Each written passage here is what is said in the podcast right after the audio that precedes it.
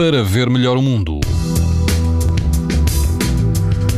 Todo o país vai apresentar amanhã risco muito alto de exposição à radiação ultravioleta. Na Madeira, o risco será extremo. Na praia Algarvia Dona Ana, a água do mar vai rondar os 22 graus e quase não haverá vento. O índice UV será de 8, numa escala em que o máximo é de 11.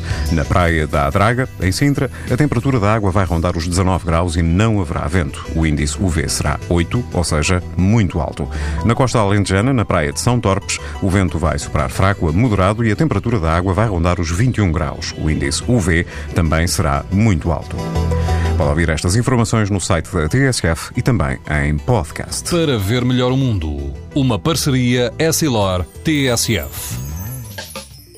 Os raios solares podem provocar lesões nos olhos das crianças e dos adultos. Proteja-se e aos seus filhos com lentes Essilor Proteção Total. Uma visão saudável neste verão Essilor. Essilor. Para ver melhor o mundo.